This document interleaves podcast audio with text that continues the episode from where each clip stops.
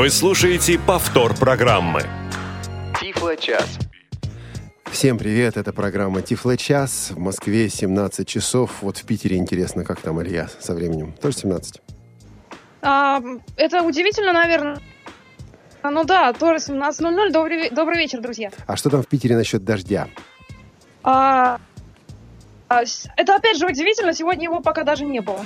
А здесь зато есть. Леш, промок сегодня? Нет? Не, пока не успел, но мне это еще предстоит. На обратном пути. Алексей Базаров, Алия Нурулина, Олег Шевкун. Сегодня э, команда прямого эфира. И Алия нашу программу обеспечивает сегодня. А звукорежиссер Дарья Ефремова, контент-редактор Софи Бланш и линейный редактор Наталья Лескина. Мы очень много говорим о самом новом, о последнем, распоследнем, о революционнейшем, о новаторском и так далее. Но штука в том, что не случайно говорится «новое – это хорошо забытое старое». Иногда идеи для новых тифлосредств можно взять в тифлосредствах, ну, 20-30-летней давности. Такое тифлосредство, как трость, появилось не 20 и не 30 лет назад, а намного, намного раньше – но трости никто не отменял. Именно поэтому сегодня в нашем прямом эфире мы будем вспоминать и также слушать некоторые тифлосредства, которые были популярны лет 20-30 назад. У нас будет к вам вопрос, друзья, расскажите нам о тех тифлосредствах, которые остались в вашей памяти, которые вы помните, которые вам как-то запали. В последние 20 минут программы мы будем принимать сегодня ваши телефонные звонки, звонки на скайп. СМСки сегодня читать не будем, но все это через э, несколько минут, все это после Тифло новостей. Тифло новости. А, начнем, наверное, с сентябрьского номера журнала Access World, который вышел в этот раз почему-то чуть пораньше, чем обычно. А, там довольно много интересных материалов, в частности, а, обзор Microsoft Office 2016 для системы macOS – а, ну, что там? Ну, в принципе, вывод, если краткий сказать, то работать можно, но еще очень много нужно сделать, а, компании Microsoft для того, чтобы это все было действительно доступным. Там а, отмечена одна очень важная деталь, которую разработчики тифлотехники подмечали еще много-много лет назад. Компания Apple вряд ли будет изменять и доделывать VoiceOver для поддержки Microsoft Office. Точно так же, как компания Microsoft не доделывает, допустим, а, экранный диктор в Windows для того, чтобы он хорошо работал а, с тем же iTunes. А, поэтому, соответственно, всю работу должна взять на себя компания компания Microsoft. Работа имеется в виду по обеспечению доступности. Вот это получается, когда э, средства экранного доступа разрабатывается той же компанией, которая делает и операционную систему. Она не заинтересована в улучшении э, доступности программного продукта от своих конкурентов. Именно поэтому с, с доступностью Microsoft Office для Mac на протяжении ну, долгого уже времени есть проблемы. То есть оно, в общем-то, работает в общем-то, работает. Хотя, хотя, с другой стороны, а ведь, допустим, на iOS, не знаю, Леша или я, доводилось вам с этим работать или нет, тот же самый Microsoft Word для iOS работает вполне-вполне прилично. То есть на, да, даже я, на iPhone я, с этим можно работать. Я с, э, взаимодействовала с документом. Есть там, конечно, кое-какие моменты, но в общем и целом работать вполне комфортно даже можно. Так что, в принципе, здесь э, свет в конце тоннеля, конечно, есть. Что там еще? А также довольно очень, довольно очень подробный обзор а, Apple Music с точки зрения доступности. Значит, разбирается Apple Music под iOS и под macOS отдельно. Я просто поражаюсь автору, насколько дотошно, подробно он все расписал. У меня бы не хватило терпения, честно говоря, так все подробно описать. Алья, так это их работа. Ну да, ну как бы это действительно вызывает э, уважение. Ну и выводы? Выводы под э, iOS э, работать намного комфортнее, чем под macOS. Но в конце э, есть примечание о том, что э, э, авторы обзора написали о проблемах с доступностью на Mac в компанию Apple, и компания ответила, что будет устранять эти проблемы. То есть, опять же, движение вперед э, есть, и свет в конце тоннеля, тоннеля опять же есть. Значит, уважаемые коллеги, признаюсь, я до сих пор не опробовал э, Apple Music. Алия, Алексей, кто-то из вас вот к этому уже приобщился? Честно говоря, с музыкой я тесно не работал, но хочу сказать что по поводу компании Apple, мне кажется, что это не свет э, в конце туннеля, а это такое достаточно близкое э, окно в том смысле, что да, в том смысле, что Apple, надо признать, если она что-то обещает, она делает. И в смысле доступности различных функций, приложений, i э, устройств, надо признать, что то, чего не было раньше, со временем появляется. И это не просто какие-то надежды, так сказать, случайный оптимизм, вера а, в будущее, а это реальные действия, реальные шаги компании по улучшению своей, э, своих приложений. Подвели... Да, действительно сложно с этим спорить. Подвели итоги конкурса, о котором мы говорили несколько месяцев назад, конкурса по обеспечению доступности а, устройств. Нет, недоступности, идей, идей по новым устройствам, насколько я понимаю, да? Новые разработки. Да, вот. э, это, это идеи именно были, да. И что там? А, а, ну, ну, там было много э, интересных решений для глухих, для проблем с моторикой. Но э, самое интересное, если с точки зрения незрячих смотреть, это две, два проекта. Это проект Enlight, э, получил 10 тысяч долларов. Э, это мобильная платформа, которая использует э, iBeacons, вот эти вот маячки, iBeacons, для навигации. Да. да, да, у меня плохое произношение, знаю. Да, для, навигации, для навигации в помещениях. То есть вот эта вот история с этими маячками э, получает развитие, уже многие за это берутся. Действительно, это очень важно с точки зрения э, не самой идеи, а с точки зрения популяризации вот этой технологии. Конечно, потому что, ну, на самом деле, еще пару лет назад говорили, когда все это появилось, когда эти маячки стали появляться, говорили о потенциале этой технологии для обеспечения доступности как раз внутри помещения. И вот тем компаниям и тем организациям, которые говорят, мы разработаем что-то свое, я думаю, рано или поздно, и уже на самом деле довольно скоро, придется остановиться и к этим маячкам серьезно присмотреться. Потому что, да, да, эта идея, вот эта история, она развивается. И второй да, проект... Хотелось бы, чтобы кто-то взялся в этой стране, в нашей с вами стране за, за популяризацию, опять же, всего этого дела. И второй проект — это плагин для звуковых редакторов. Кстати говоря, может быть полезен незрячим звукорежиссерам, хотя на самом деле скрипты этот потенциал, скрипты эти возможности уже дают, но тут без скриптов. Это плагин, который дает возможность обеспечить звуковой пикметр. То есть, э, ежели звук пикует, если он переходит некий эм, порог, да, после которого рубеж, после которого будет то, что называется клип, то, что вы будете слышать э, щелчком таким. У нас вот этих щелчков на самом деле не бывает. Надо было попросить нашего звукорежиссера показать, что такое клип, чтобы все понимали. Вот. Но, может быть, не стоит, потому что как раз вот этот пикметр э, это плагин для звуковых редакторов, э, который позволяет озвучить вот эту конкретную функцию. Ну, вот он подключается к различным редакторам, и вот, вот этот проект тоже получил э, деньги деньги, и, насколько я понимаю, уже саму программу, сам плагин можно скачать. Не денежный, там а не что денежный, там? не денежный. А какой? А, там, а, значит, как, как бы как отдельный... А, короче, я тебе скажу, а ты переведешь. Хорошо. Ты переводчик все-таки. Large Organization Recognition Award. Понятно. то есть, то есть это просто вот... Э, За вклад? Да, да, большой организации, со стороны большой организации. То есть э, вот, вот типа, вы молодцы, ребята. Что да. еще в этом номере? А, еще в этом номере обзор Twitter клиента для macOS под названием Night Owl. Owl. Night Owl. У него есть еще одно второе... Owl, да. Еще есть одно название, которое я вообще не произнесу никогда, поэтому я даже не буду говорить, э, Night Owl ну, находится без проблем. Это действительно доступный клиент, там тоже все подробно расписано, как, куда что вводить, какие менюшки существуют, какие настройки, какие горячие клавиши и так далее. Не хватает нам здесь Паши Обиуха, потому что он про Mac знает все или почти все. Если не знает, то узнает. Клиент это как раз для Мака, то есть вот, ну, если кто-то из слушателей знает и работал с ним, ну, я его видела, и могу сказать, да, там, в принципе, все, что описано, это так и есть.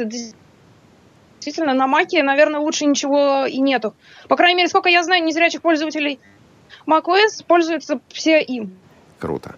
А что-то еще в этом номере или все? А, Нет, э, еще рецензия на аудиоруководство от компании э, Mystic Access по работе с Victor Reader Stream. Вообще, друзья, я для российского рынка вот этого в принципе не понимаю. Значит, компании, и это достаточно распростране- распространено в Америке, наверное, наверное, вот, Леш, мы бы с тобой могли этим заниматься. Хотя нет, наверное, я бы этим занимался, потому что ты занимаешься программированием, ты умеешь делать что-то более важное. Вот. А я, значит, вот, э, знаете, как люди пишут, э, даже в данном случае не пишут, это озвученное руководство. Есть плеер Victor Reader Stream, у него есть руководство пользователя, но пользователи говорят, а нам бы вот такое обширное руководство, там, 7 или 8 часов а, под, вот, вот чтобы, чтобы нас научил работать с Victor Reader Stream реальный пользователь этого устройства. Вот одного руководства пользователя не хватает. Надо что-то такое более вот расширенное, углубленное. Я представляю себе, какое руководство пользователя такое углубленное можно по Эльсмарту придумать было бы. Но фишка в чем? Вот эта вот компания а, разработала руководство пользователя, такое большое аудио в DAISY формате по Victor Reader Stream и а, продает ее, его, если я правильно помню, за 89 долларов США. То есть Да, вот- так и есть. Да, вот сам Victor Reader 300 с небольшим, плюс руководство пользователя 89, и это покупают. А, Алексей, ты сам преподаватель. Вот как ты думаешь, почему, вот, вот почему, в принципе, такие вещи пользуются спросом, если есть обычная инструкция? Ну, прочитай ты инструкцию, Нет. живи спокойно. А, Олег, тут э, сразу два момента я хочу заметить. Во-первых, мне кажется, есть некоторая разница в отношении к учебным материалам в в России и, будем так говорить, за рубежом, к учебным, к информационным материалам. Вот. Но я хочу обратить внимание на то, что в интернете широко, мне кажется, распространена такая вещь, называется how to. Как? э, How to? Как сделать? И как приготовить? Как вырастить собаку? Как э, накормить кошку? Как запро- что-то запрограммировать? How to? И та- вот на форумах, на соответствующих ре- ресурсах такого очень много. Когда люди не хотят не полноценное руководство читать, а главное, что в нем надо найти сначала то, что прочитать, а просто вбивают в интернете how to э, что, что-нибудь. Something. Как сделать, чтобы жирная кошка похудела? Да, да, типа того. Вот. И в Эльсмарте, кстати, эта идея, в общем-то, мне кажется, очень удачно реализована. Мы, может быть, вернемся чуть позже. А, э, значит, how to. А кроме того, мне кажется, что э, аудио руководство и визуальное руководство, видео руководство принципиально отличается от текстового тем, что м, как бы материал излагается не от третьего лица, э, не в рекомендательной форме, вы должны, вам надо, вам следует, затем необходимо нажать, открыть, перейти, а просто человек у микрофона или перед веб-камерой в реальном времени выполняет некую последовательность действий, приводящих к определенной цели. И человек-пользователь, который слушает или смотрит это руководство, э, фактически сам ничего не должен додумывать, э, догадываться, а просто должен следовать за вот ведущим и таким образом достигать определенных целей. А как ты думаешь, рынок для таких руководств в России есть? Насчет рынка, в смысле коммерческого рынка, на самом деле я не уверен. А вот э, пользователи, которые просто хотели бы получить такие руководства, да, таких пользователей, мне кажется, очень много.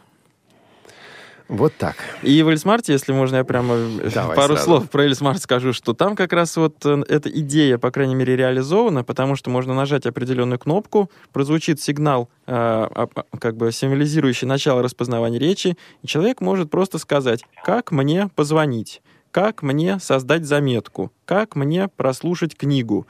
И Эльсмарт э, найдет ответ на этот вопрос в своей оффлайн справочной системе. Еще раз повторю, что это встроенная справочная система, не зависящая от э, интернета, и озвучит э, ответ на этот вопрос, причем предложит два варианта. Он скажет, что ты можешь просто меня попросить, потом позвони Олегу, позвони маме. Или есть второй вариант, когда Эльсмарт опишет пользователю, как Ну хорошо, это, Это мы сделать. слышали в подкастах компании Да. Элита Групп. Что еще? В журнале, насколько я понимаю, все, Алия. Алия? Алия у нас, кажется, пропала. Алия у нас пропала. Ну что же, есть еще некоторые новости, которые стоит рассказать. Как только, как только восстановим связь с Ильей, э, я думаю, мы продолжим. А пока еще пара новостей. Вышел FSCast, очередной подкаст от компании э, Freedom Scientific. В этом подкасте, между прочим, я как раз неделю назад говорил о том, что вот Джос 17, про нее ничего не говорят. И как раз в этот момент выходил э, подкаст от компании Freedom Scientific. Вот не успел я еще прослушать, к сожалению, этот подкаст. Знаю его в некоторых пересказах. А, Леш, ты как? Нет, боюсь, что про подкаст я не могу ничего сказать. Зато с JOS 17 знаком как приватный бета-тестер, и пару слов могу на эту тему сказать. А, некоторые новые возможности JOS 17, которые, ну, вот явно были представлены в подкасте. А, во-первых, это новые, новые перемещения по а, элементам управления. Кажется, я не понял, появилась или Алия или нет. Алия? Алия? Нет, Алии, к сожалению, пока нет. Алии пока нет. А новое перемещение по элементам управления. А, подробно рассказывать на эту тему не буду. Скажу лишь о том, что эта фишка находится еще в стадии доработки. В частности, когда вы попадаете в таблицу, а, вот вы перемещаетесь в Internet Explorer или в другом браузере, вы попадаете в таблицу, и вот в стандартном варианте, ведь все представлено в таком строчном режиме. Вы попали в таблицу, вы можете вверх-вниз перемещаться, и вы будете перемещаться по ячейкам этой таблицы. Вот в новом режиме есть у вас возможность просматривать эту таблицу и в строчном представлении тоже. И э, стрелками направо и налево перемещаться по ячейкам. Следующая ячейка, предыдущая ячейка. То есть вы получаете более, ну, такой удобное, удобное, удобный обзор таблицы, может быть, визуальный обзор таблицы. А, примерно то же самое сделано и в формах для ввода информации. Перемещая стрелочками, вы а, получаете сразу, ну, допустим, целую строку или часть строки. А, вот, то есть, ну, более приближенно это все к обычному э, зрячему, обычному представлению. Олег, а можно уточнить, это происход... обзор таблицы происходит без удержания дополнительных да, клавиш? Да, это без удержания дополнительных клавиш, потому что с удержанием можно было это и раньше Можно и раньше это было делать, в общем-то. Совершенно верно. Алия у нас появилась? Появилась я... вроде как. А, вот, Сквозь... прокомментируй по поводу вот этой самой, вот этого нового умного режима в Джос. У тебя, э, ну, про, после прослушивания подкаста, какое ощущение на эту тему? Потому что ты, его слушал, в отличие от меня. Я его слушала, да. А, когда рассказывал представитель Freedom Scientific, я забыла, как его зовут. Эрик, Эрик Даммер его зовут. Да, я не поняла ничего. Но когда показывал наглядно все это Джонатан Мозен, я, ну, меня это впечатлило. Я, э, как мне кажется, это действительно прорывная вещь, которая должна была быть реализована в Джозе давно. Вот и это из той серии, лично... да, давно пора. Угу. Да, я лично нашла бы в этом применение э, для работы с таблицами. Действительно, это часто бывает очень удобно. Вот такая вот. И, во-первых, э, это, во-первых. Во-вторых, то, что в этом очень важно, то, что а, можно людям объяснять а, в процессе обучения более наглядно показывать, как выглядят таблицы, то есть графическое представление у людей развивать. Алия, но ведь это можно было делать и раньше, вообще вот. говоря. Ведь и в, в самых старых версиях Джоза э, просмотр таблицы с удержанием Ctrl и Alt — уже существовало. Ну вот кто это будет удерживать? Ну и на самом деле это все просто, вот все это упрощено сейчас. Значит, коллеги, я хочу подвести итог. Это личное вот, такое ощущение, но время у нас бежит, да, бежит, очень быстро. Вот пока меня 17-я версия JOS не впечатлила, какие-то вещи там действительно стали проще, какие-то вещи действительно стали легче. С теми же самыми таблицами действительно это можно было сделать и раньше, только нужно было клавиши удерживать. Я увидел, с одной стороны, да, вот, вот это нужно было бы сделать и раньше, допустим, тот же самый просмотр таблицы, но когда представители Freedom Scientific говорят о том, что это прорывная, прорывная фишка, революционная и так далее, я это пока списываю только на маркетинг. Там есть одна фишка в этом самом 17-м Джозе, э, которую стоит отметить, это то, что теперь используется LibLewis для э, перевода на Брайль, для, для вывода по Брайлю. Можно использовать и стандартные таблицы Джоз, но используется также и Либ Льюис. Для русского языка это шаг назад. Потому что Либ Льюис по-русски работает плохо. И с выводом плохо, ну и с вводом еще хуже. А это, конечно, надо доработать, дорабатывать. Вот все это можно было делать в NVDA уже некоторое время назад. Вот для английского языка это вынужденная мера, потому что с 2016 года, в частности, Соединенные Штаты переходят на новую систему, так называемого Unified English Braille, объединенного английского Брайля. Вот Freedom Scientific нужно было что-то на эту тему делать, нужно было переходить на эту новую систему. Вот они перешли таким образом. Как все это будет расхлебывать, пока не знаю. Посмотрим. Что будем делать сегодня вечером? Зачем будем следить сегодня вечером, коллеги? А, ну, я лично буду а, читать, ну, я вот буду делать это в Твиттере, кто, кто-то будет, может, смотреть, слушать, я не знаю. Я буду следить за трансляцией, э, за презентацией компании Apple. Аналогично. А я почитаю ваши ретвиты, ваши твиты, друзья. Сам не буду следить, а вот Алию почитаю, наверное. А я просто поделюсь вот. своими ощущениями потом. Кстати, кстати, через неделю в Тифло-часе через неделю в Тифлочасе мы, скорее всего, исполним обещание, которое было дано еще в мае. Вспомните майские программы. Вспомните, что должно было произойти в конце июня или в начале июля. Алексей, ведь наверняка помнишь, ты ведь там был. Олег, ты сейчас говоришь как школьный учитель. На следующем уроке, к следующему уроку подготовьте материал за прошедшие Домашнее четверть. задание. Да. А я сам уеду в Крым, друзья. Вы будете вести Тифлочас. А, ну что, я думаю, с новостями закончили. Если что-то еще есть, расскажем через неделю. А пока идем дальше. Вы слушаете Радио ВОЗ. 12 сентября в Малом зале КСРК ВОЗ состоится спектакль Вадима Демчок «Закрой глаза и смотри» театра Арликиниада. Тексты легендарного Фрэнки Шоу. Начало спектакля в 15.00. За справками обращайтесь по телефону 8 499 943 52 98. 8 499 943 52 98. Обращаем ваше внимание, спектакль адаптирован для просмотра инвалидами по зрению. Итак, 12 сентября, 15.00. Малый зал КСРК ВОЗ. Вход свободный. Тифло-час. У нас нет секретов. 17 часов 21 минута, 2015 год, на дворе 9 сентября, и мы с вами перемещаемся, друзья, сегодня лет на 20-30 назад. Наш вопрос к вам, и скоро, через минут 20, будет работать наш телефон, вы сможете позвонить нам и рассказать о своих любимых тифлосредствах вчерашнего дня. Мы будем беседовать об этих тифлосредствах, но в каждом из них мы постараемся найти что-то такое, что применимо и сегодня, и такие фишки, такие возможности есть. Алексей, ты тут, э, между прочим, тема-то была твоя. Да, совершенно верно. И ты сразу привел совершенно конкретный пример э, тифлосредства, которое, наверное, тебе запало в душу. Ну, запало оно мне в душу просто в связи... Или, в, или в уши. Э, да. Э, сразу хочу сказать, что на 30 лет назад я лично заглянуть не могу. И про себя могу сказать, что вот я оглянулся на 20 лет назад. Сейчас, значит, 2015, то есть это примерно 95 год, когда я учился а, в московской школе номер один. Наверное, многие ее знают или, по крайней мере, слышали. И это было мое первое знакомство с компьютерной техникой, с персональным компьютером.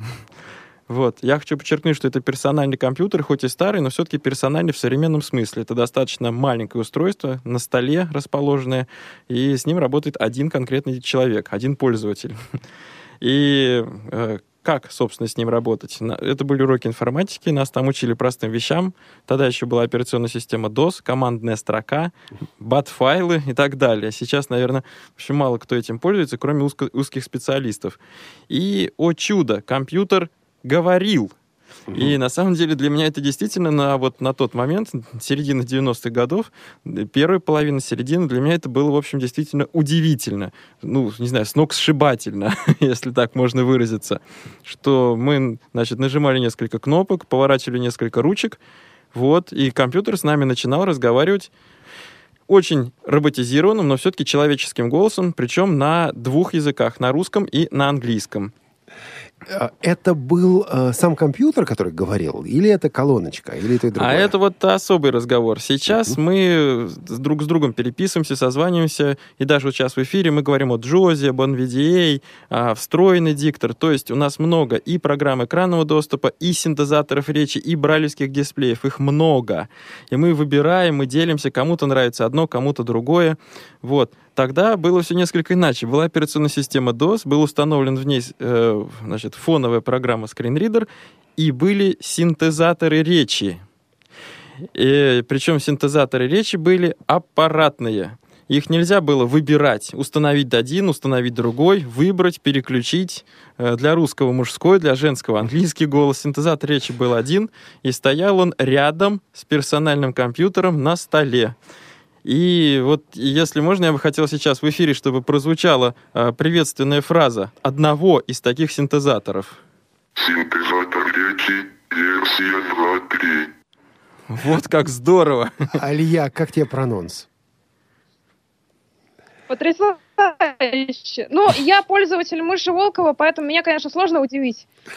А на самом деле сам тембр этого голоса, наверное, многие могут или узнать, или почти узнать. Тембр голоса очень похож на фонемофон, который существует даже в сегодняшнее время и существует во многих видах, в том числе и для Windows, и для Android. Его даже, э, значит, люди созда... ну, переделали, скажем так. Это переделали. привычки к синтезатору. Вот. Если привык с Но этим работать, то потом захочешь по нему на, Фантастика, на Android поставить. фантастика заключается в том, что, еще раз повторю, это отдельная колоночка, которая была подключена к компьютеру проводом, которая сама дополнительно включалась в розетку, в сетевую розетку. И вот она, во-первых, таким образом здоровалась с пользователем, это была приветственная фраза, а потом, собственно, ее работа заключалась в том, что она озвучивала всю текстовую, ну, правда, в DOS другой почти не было, всю текстовую информацию, с которой пользователь, слепой пользователь работал. Опять-таки, она ведь брала информацию, которую давала ей программа экранного доступа. То есть она все-таки сама... Да, она озвучивала, но вот... Да, но я специально вот попробовал уточнить, как это было. Можно представить себе на сегодняшний день принтер, э, вот, а, не- некий аналог. То есть мы набираем текст в Word, а потом отправляем его на печать, другому устройству передаем, и принтер его печатает. Так вот, этот синтезатор в некотором роде похож на принтер. То есть э, программа экранного доступа все время, в реальном времени посылала ему э, через провод текст, только текст. А уже в самой этой колоночке, в этом устройстве текст превращался в звук, в речь. Надо все-таки дополнить, однако, что кроме таких колоночек существовали и попытки сделать внутренний синтезатор, ну, по крайней мере, в двух вариантах. Ну, Во-первых, были драйверы, которые могли посылать э, текст или синтезировать голос на динамике компьютера. То есть сам компьютер, из недр компьютера начиналась речь. Но пока компьютер говорил, э, все остальные процессы стояли, тормозились. То есть вот он что-то такое озвучивает, он медленно озвучивает, и все остальное ждет, пока эта озвучечка произойдет. Ну и еще, я думаю, наши слушатели постарше помнят замечательное устройство, называется Кавокс. Вот эти кавоксы э, паяли вручную. Эта штука подключалась к ЛПТ. Леша, ну ты точно помнишь, что такое ЛПТ? Параллельный да, да, порт. было такое. Были такие, на некоторых компьютерах еще есть такие порты. И вот эта штука тоже работала. Но работала он действительно плохо, но это же компьютер говорил. Это было здорово. А я просто еще хочу маленькое, еще маленькое описание сделать, что э, вот мы сейчас запросто управляем скоростью голоса синтезатора, тембром синтезатора, э, значит, скорость, громкость, тембр. Можем остановить речь. Между прочим, это тоже совершенно неочевидное дело. Остановить Ну, да. говорящий синтезатор. Сейчас это совершенно очевидно, а раньше... э, Вот, итак, Сейчас, если он не сразу останавливается, мы будем говорить, как, как он какой плохо работает. ужас, какой Вот Он целые кошмар. полсекунды говорил. Так вот, а раньше вот э, такой синтезатор э, управлялся с помощью отдельной клавиатуры, которая, значит, э, была обычная стандартная QWERTY клавиатура, а рядом лежала отдельная физическая клавиатура, значит, на ней было, на ней был цифровой блок, несколько кнопок управления. В частности, отдельные кнопки для остановки речи и отдельная кнопка для вызова справки. Надо немножко добавить, что это отдельная клавиатура, это часть продукта, который назывался IBM Screen Reader. Вот он был распространен, в частности, и в Москве, не только в Москве. Продукт для DOS, для OS2, кстати, был такой же продукт, кто, кто помнит, что такое OS2. Была такая операционная система. Вот, компания IBM выпускала для всего этого Screen Reader, и у него действительно была вот эта клавиатура, а, на которую были вынесены все Да, и вот на школьных управления уроках мы учили коды. Коды, с помощью которых можно было э, изменять, например, скорость э, речи. И, вообще говоря, можно было изменять язык. Он говорил, когда он здоровался, то он говорит «hello», это означает, что он э, работает в режиме английского языка, или «здравствуйте». То есть синтезатор переключился в режим русского языка. Но И- он «здравствуйте» говорил и «здравствуйте».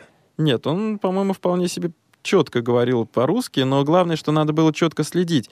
Например, набирая текст на русском языке, надо было заранее переключить синтезатор в режим русского языка и наоборот, готовясь, например, набирать текст по программированию ну, на английском языке с фигурными скобками и так далее, заранее надо было переключить синтезатор в английский режим, иначе он, э, значит, воспроизводил какую-то совершенно нераспознаваемую последовательность звуков. А в конце 80-х был синтезатор, который э, пытался читать по-русски английские тексты, и в частности, когда был написано text format, текстовый формат, он изрекал «Течь твоя мат!»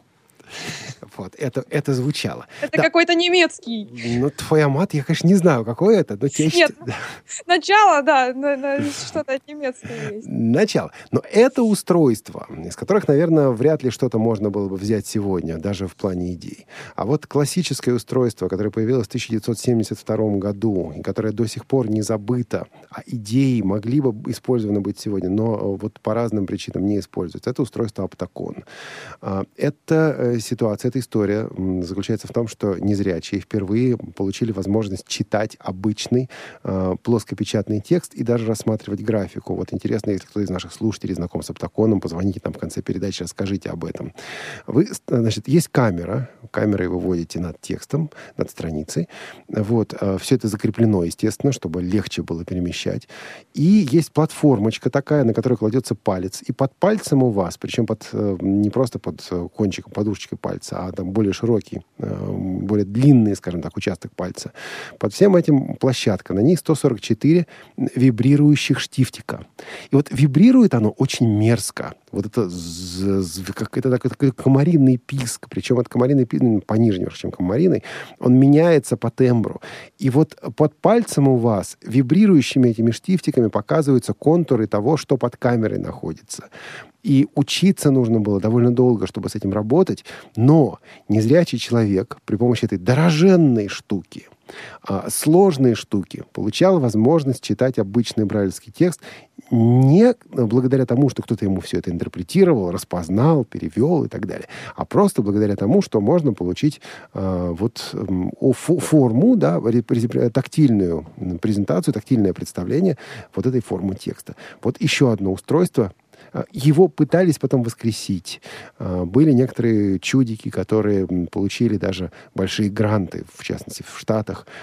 Освоили эти гранты. Гранты были даны, даны на исследование Аптакона, возможность возрождения Аптакона. Аптакона так и нет.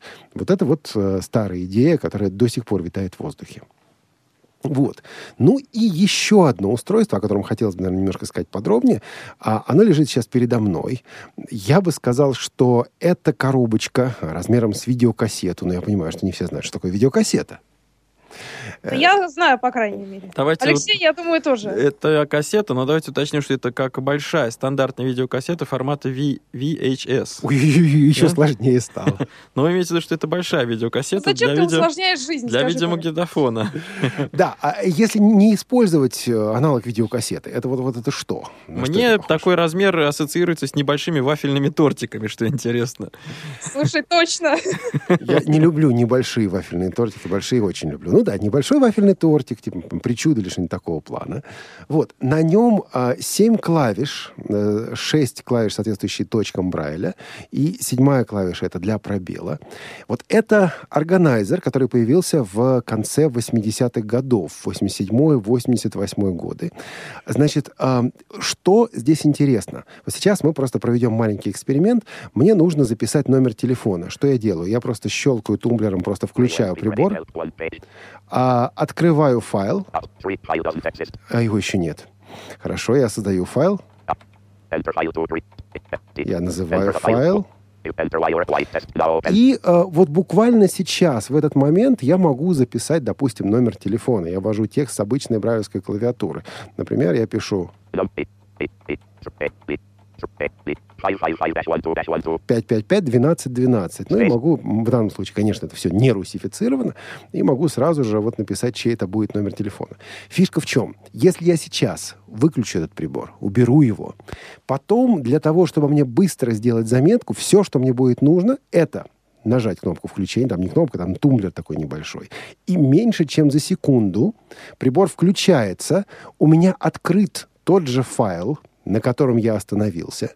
Причем мне даже не надо беспокоиться о том, чтобы э, информация, которую я буду писать, э, попала в нужное место, потому что по умолчанию всякий раз, когда мы вводим информацию, внимание, она добавляется в конец файла. Что это означает? Даже если я слушал с помощью этого жуткого синтезатора речи 80-х годов, даже если я слушал какую-то книгу, и в данный момент у меня от, открыта книга, а мне нужно быстро сделать какую-то заметку, я могу просто включить прибор и начать писать. Книгу я не испорчу точно, потому что заметка будет в самом конце этой книги. Потом я ее уже скопирую туда, куда надо. Вот я не знаю, коллеги, может быть, я чего-то не понимаю, но вот это устройство, которое было сделано в конце 80-х годов американской компании Blaze Engineering, а, и которое, кстати говоря, на аккумуляторах работало до 30 часов, а, массу имела 400 грамм, ну там 430-440. И а, вот таким образом позволяло делать заметки, причем не только заметки, а писать достаточно долгие, достаточно большие объемные тексты. Вот я для быстрых заметок пока ничего удобнее не видел. Я не знаю устройства, которое я могу взять, щелкнуть одной кнопкой и сразу же начинать писать, не заботясь больше ни о чем. Может быть, я чего-то в этой жизни не учитываю. Алексей, или Но я? мне просто кажется, что большинство современных устройств, Да. а, большинство современных устройств, к сожалению, не рассчитаны на быструю запись какой-либо заметки. Большинство современных устройств рассчитано на быстрое прослушивание интернет-радио, на быстрое прослушивание подкаста, на быстрое прослушивание сложной и большой Дейзи книги. Леш, вот, И вот, ситуация. к сожалению, функция заметок отодвинута на второй, на третий, на десятый план. Вот, вот ситуация. Я тебе говорю номер телефона, и тебе быстро его надо записать. Вот быстро тебе его нужно записать. Что делаешь? Памятью пользуешься? Или памятью, или в моем случае у меня смартфон под управлением Android, у меня на э, рабочем, на домашнем экране есть кнопочка диктофона, прямо на самом домашнем экране. Я ее быстро нажимаю, наговариваю диктофон, э, наговариваю телефон и выключаю запись. И уже потом в удобной, э, так сказать, комфортной обстановке нахожу эту аудиозапись, ну и как-либо ее переписываю. Ну- Действительно, это большая проблема. Вот э, можно делать только в аудиоварианте. Если- И то, если у тебя есть диктофон, если у тебя там все на свете не разрядилось, а, вот я, э, например, записываю на компьютере, но не всегда у меня под рукой клавиатура. То есть это действительно большая проблема. Кстати говоря, это же древнее устройство позволяло делать еще одну очень важную вещь. Его можно было использовать для редактирования текста, и вот этот текст, соответственно, туда вводится, причем, естественно, все это подключается к компьютеру по последовательному порту. Кто-то еще, наверное, помнит, что такое последовательный порт. Там надо, например, было убедиться, чтобы скорость обмена данными совпадала. Вот 9600 да, на, на, обеих, на, на обоих концах, на обоих устройствах и так далее. Но, вот, например, вы готовите текст, вы редактируете текст. А, сейчас я попытаюсь его включить. а, это устройство. Вот. А вам надо, например, вы знаете, что следующие два предложения или следующие два слова, или следующие три абзаца, или следующие пять строк надо удалить. Вот, вот вы хотите, чтобы вы, вы, вы четко знаете, что следующие, там, не знаю, пять предложений, пять строк, четыре абзаца и так далее. Вам, вам не нужны. А, что делаем? D с пробелом от слова delete. У параметр на удаление нас, нас спрашивает W, допустим, word.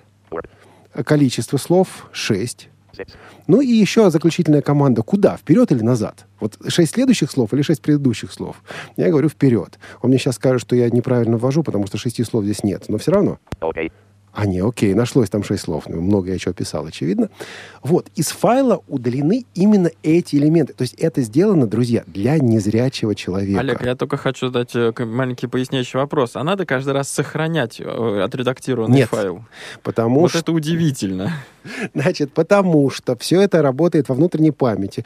Вот, вот то э, устройство, которое сейчас у меня на столе, это умопомрачительно совершенно, но это было 180, 180 килобайт памяти.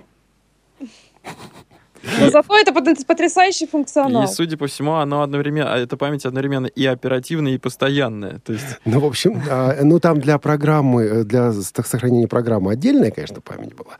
Следующая появилась 640 килобайт памяти. Закончили они, по-моему, версиями, где 2 мегабайта, ну а с дисплеями Брайля там было больше, до 12 мегабайт памяти.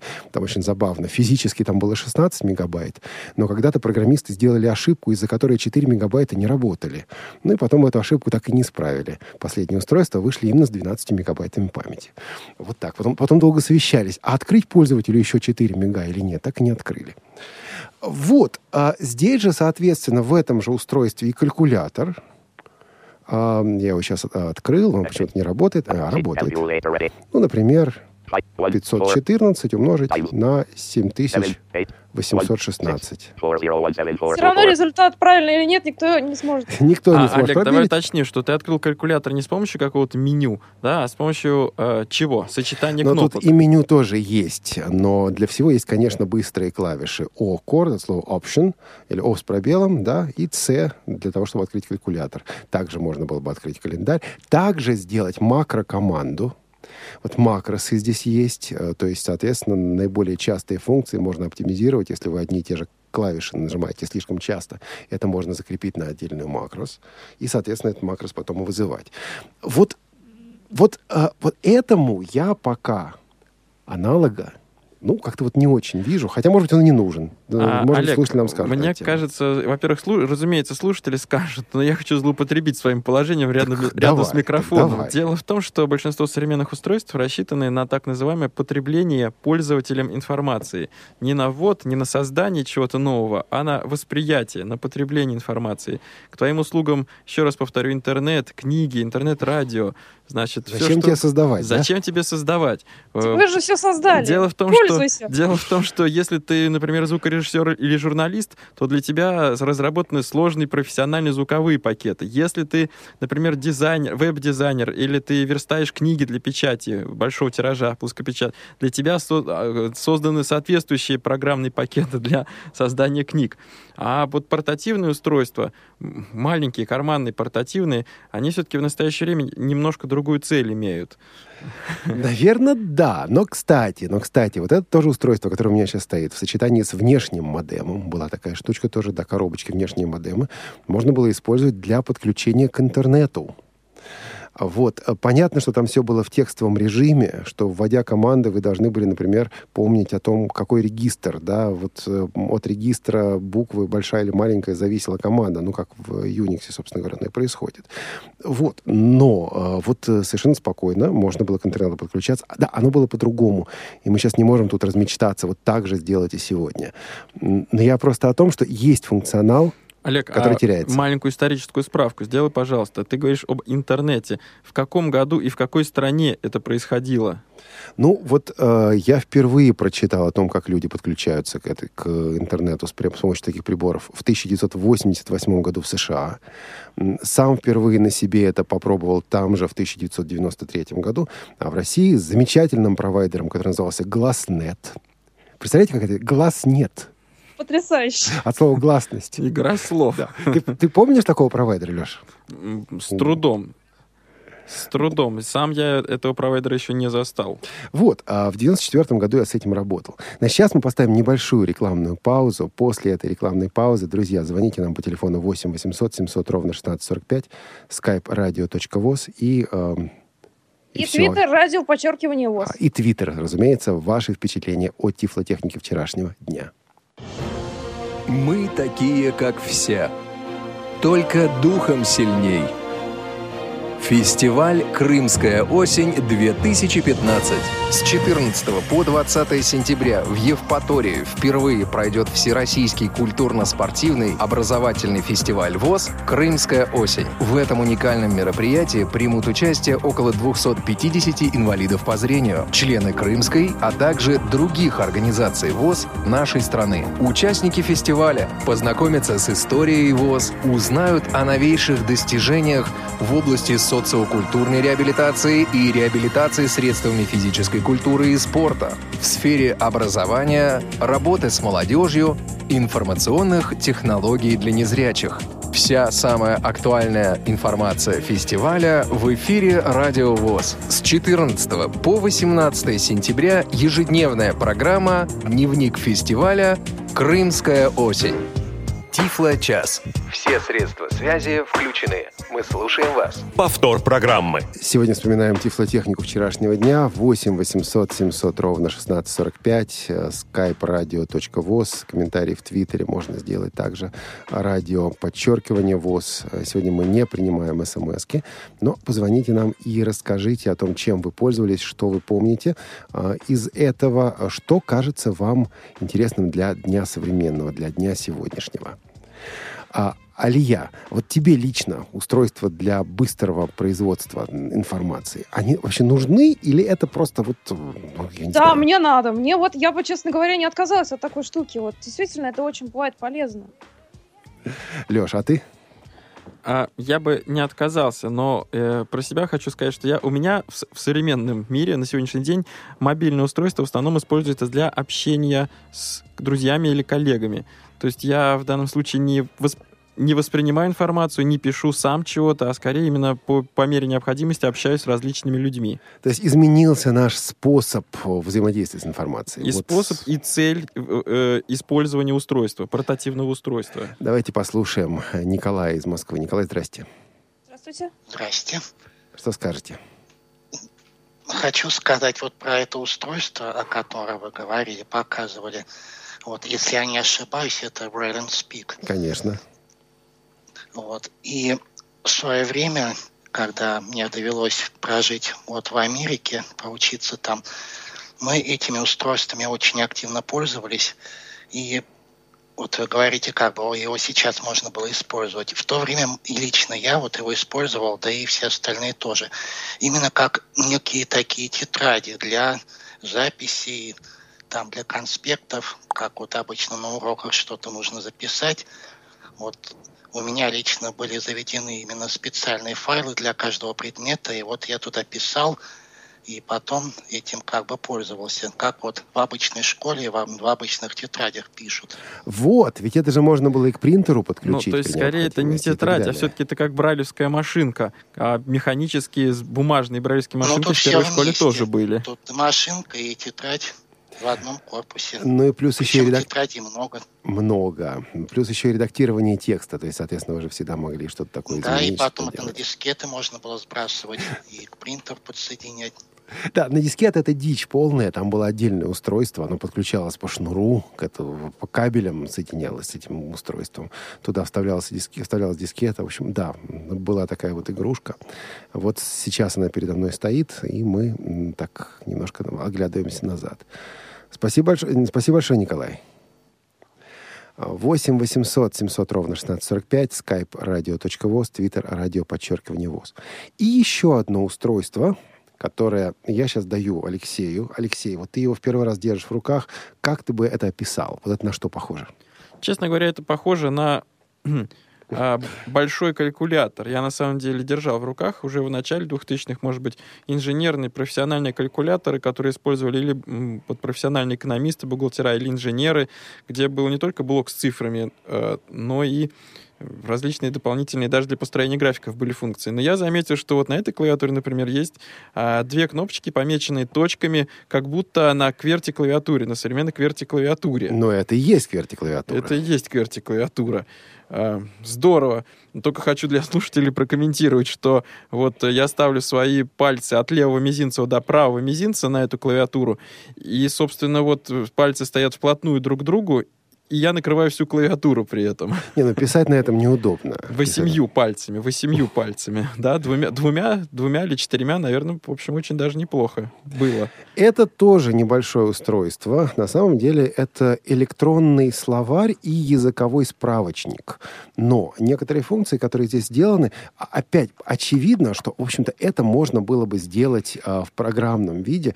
А, называется вот эта штука, это 91 года устройство, называется Franklin, Franklin Language Master. А, Вот, это прибор для изучения, в данном случае, английского языка. Синтезатор будет тоже чудовищный, но в чем-то, на самом деле, получше, чем у Braille Speak, который вы слышали. Я сейчас включаю это устройство, вы слышите слово ready. Вот, вот, он, вот, он проквакал, да? А, значит, причем, ну, допустим, давайте что-нибудь простенькое, я ввожу слово TA, не помню эту клавиатуру. Би. М. А, М, Да, я, конечно, B хотел. Ну ладно, T-A-M, ну давайте и tame будет у нас кроткий. User list. А, не ту клавишу нажал, друзья мои. А, Вот, давайте и сразу. Он уже не даст этого сделать. Ophthalmic. Working. Почему-то я попал Definition. на слово офтальмик, офтальмологический. Я не знаю, как это произошло. Это судьба. Дело в том, что я попал в user list. э, Когда-то, наверное, кто-то из пользователей сохранил какое-то количество слов. Можно было сохранять слова, которые ты изучаешь. Вот он открыл а, определение этого самого слова офтальмик, офтальмологический. И можно нажать, соответственно, кнопку чтения, прочитать. Ophthalmic. Adjective of. Relating to. Or located near the eye. Вот он прочитал Что определение. это было в конце? А это указание на то, что все, ребята, я Признак читать кончил. окончания статьи. А иначе человек наверное. не поймет до этого. А вдруг, а вдруг он просто сломался, а вдруг батарейки сели. Ну Кстати, да. здесь, да, здесь четыре батарейки. Вдруг они сели. Вот. А у нас есть звонок от Юрия из Уфы. После этого звонка продолжим работу с устройством. Юрий, здрасте. Здравствуйте, Юрий. Здравствуйте, ребята. Доброго, доброго вам здоровья. Вы знаете, ваша тема сегодняшняя настолько исторически как-то меня задела. Я столько лет отдал программированию. Вот. И интересное устройство мне попало тогда, когда уже в нем не было надобности. Ну, как я вам сейчас объясню. А, Где-то 78-79 год я работал э, на машинах ЕС, э, где еще был перфокарточный ввод. То есть вводили перфокарты. А уже потом мне довелось уйти э, в другое место, и там уже были УПДМЛ, ну, то есть вот с магнитных лент. А вот попалось мне устройство, ну, предоставили как-то, я не знаю, через ВОЗ это как-то распространяли, такая штучка, куда вставлялась перфокарта, нажималась такая э, довольно тугая Мгм. клавишка, ну, рычажок, я бы лучше сказал, которая двигала эту перфокарту, ставила на своем таком как бы столике, и там, э, значит, 12 штырьков, в зависимости от того, если в перфокарте была проби- пробивка, выдвигались через эту.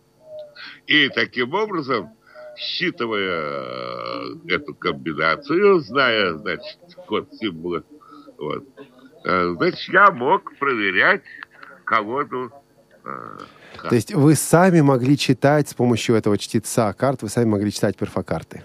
Да, вы представляете, если эта колода сама перфокарт, не дай бог ее перепутать было, вот, а они еще вот это, да, но это, вы знаете, конечно, это, наверное, была какая-то мысль, но мне кажется, и тогда уже потом показалось, во-первых, вы знаете, видимо, это был чей-то труд, но я скажу вам честно, вызвало у меня такую как бы это лучше сказать, улыбку. Но сейчас-то я улыбаюсь тому, что действительно, вы вспоминаете, это большая история, которая прошла, в общем-то, ну, скажем, лет за 30. Да. Вот, а, И понимаете, вот эта тема меня действительно э, очень задела. Потому что я начинал еще знаком с машинами Минск-22. Вот, прошли и 22-е ЕСки, и 18 это и 10-20, и 35, и 60, там 50-60. Я уже даже... Вот.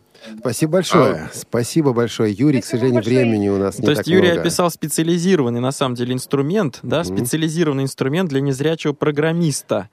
То есть, на самом деле, мне кажется, это вдвойне удивительная штука. Тем более на то время. Я вам скажу, с кем нам нужно встретиться. Я давно уже собираюсь это сделать, пока у нас не получилось. Э, Виктор Иванович Федотов, человек, который возглавлял специальное конструкторское бюро ВОЗ. И они, насколько я помню, они делали и вот эти читалки для перфокарт. Они делали еще одно устройство, называлось прибор прямого чтения. Когда с одной стороны на приборе вы пишете брайлевским грифелем, обычным грифелем, как бы на приборе, но там механизм сделан. И поэтому, соответственно, с другой стороны, не с другой стороны, не снизу, а там слева, Слева, грифелем. слева. Слева пишете грифелем, и справа появляются точки, вы можете все это читать. И потом эту точечку вы можете обратно загнать, если что-то нужно исправить. Но вот все это было механически, и, конечно, от времени оно все портится, и сделали этих приборов очень мало. И эти штуки мы с большим удовольствием тоже использовали вот в начальной средней школе в Как, у московской вас это школе. было? Ну, у меня лично, да, нам выдавали по мере необходимости эти штуки. И, например, мы на них э, вот в начальной школе решали простые математические, э, математические примеры. Ну, там на сложение, на умножение. А потом учителю сдавали не тетради, а вот э, десятистрочный прибор прямого чтения. Десятистрочный. Учитель, ну, в данном случае учительница их проверяла, и мы заглаживали точки, и устройство было готово дальше к работе. Мы тут с вами говорили про многострочный брайлевский дисплей неделю назад. Ну, это, конечно, не, не многострочный брайлевский дисплей, но все-таки, но, но все-таки что-то вот, вот из этой серии. Такое тоже было. Возвращаясь к Language Master, кроме обычного словаря, возможности посмотреть слово, здесь есть несколько важнейших фун- функций. Конечно, это тезаурус, извините, то есть словарь синонимов. А, причем, естественно, можно посмотреть определение кажд- каждого синонимов. Извините, пожалуйста. Во-вторых, э, замечательная возможность, которая здесь была, так называемые classmates. Что я имею в виду? Вы вводите название любой рыбы и получаете список других рыб. Вы можете вводить название любого цветка, допустим, не знаю, rose, и получаете э, список других цветов. Вы можете про каждый из них прочитать. Вы можете вводите название цвета и получаете список других э, цветов, допустим, не знаю, красный, оранжевый, синий и так далее. То есть вот слова того же класса. Дальше. э, замечательная возможность использования так называемых wild cards. Допустим, вам нужно найти слова, но вы знаете, что вот я знаю первую букву, вот кроссворды решать хорошо. Я знаю первую букву, третью букву и восьмую букву. А там всего восемь букв. Значит, я ввожу первую букву, ввожу вопросительный знак вместо второй. Ввожу третью букву, а вместо четвертой вопросительный знак. Пятую букву ввожу, и вместо шестой, седьмой, восьмой тоже будет wildcard, но уже не вопросительный знак, а звездочка. И, соответственно, нажимаем Enter и получаем все слова, которые подходят вот под эту схему. То есть, соответственно, быстренько всю эту информацию мы можем получить. Вот, рифмы искать. Вот вы хотите написать стихотворение, но с рифмовкой у вас проблемы. Ну что же, вводите вот звездочку, потом последний слог, который вам нужен, и получаете, собственно говоря, список, подобранный для вас. Очень быстро, очень легко. Потрясающе. Даже не каждый электронный словарь не, не предоставляет все вот перечисленные тобой сейчас функции. Олег, я слушаю тебя просто с открытым ртом и не знаю, что Я ответить. Потому что э, современные и программы для персонального компьютера, и э, тем более портативные устройства имеют массу самых разнообразных функций, имеют красивейшие четырех- и пятимерные интерфейсы графические, но при этом, чтобы пользователю добиться от устройства, ну или от приложения Простых нужны, человеческих нужны вещей. ему вещи, нужны ему реакции, современный пользователь должен сделать массу э, телодвижений.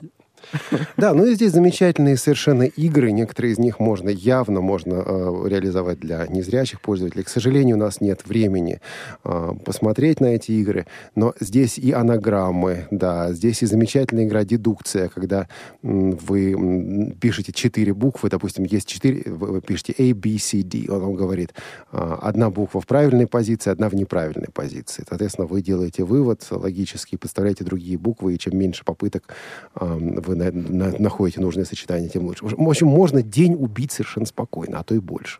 С пользой, главное. Да. Вот, друзья, как оно выглядело. А, слушайте, у нас очень быстро завершается время. А еще есть одна вещь, которую мы обязательно хотели, послу- хотели послушать. У нас в программах прошлой недели была «Богемская рапсодия» в исполнении группы Queen. Или богемной рапсодии, как хотите. Сегодня в заключении передачи мы услышим фрагмент из этой же богемской или богемной рапсодии, но в исполнении внешнего синтезатора, назывался, назывался он Декток. Конечно, это монтаж. Конечно, кто-то записывал все эти партии, но монтаж красивый. Этим фрагментом мы и сегодня завершим эфир. С вами сегодня были Алексей Базаров. Всем всего доброго. Алия Нурулина. А, всем всего доброго. А, и Олег спас... Шевкун. Спасибо за внимание. И извлекайте самое лучшее из, из прошлого. Всем пока. Is this life?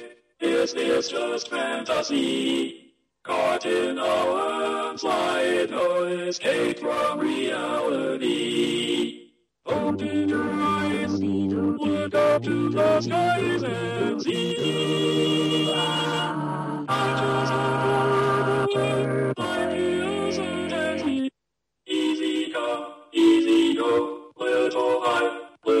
Little low. Anyway, the wind blows doesn't really matter to me, to me. Mama,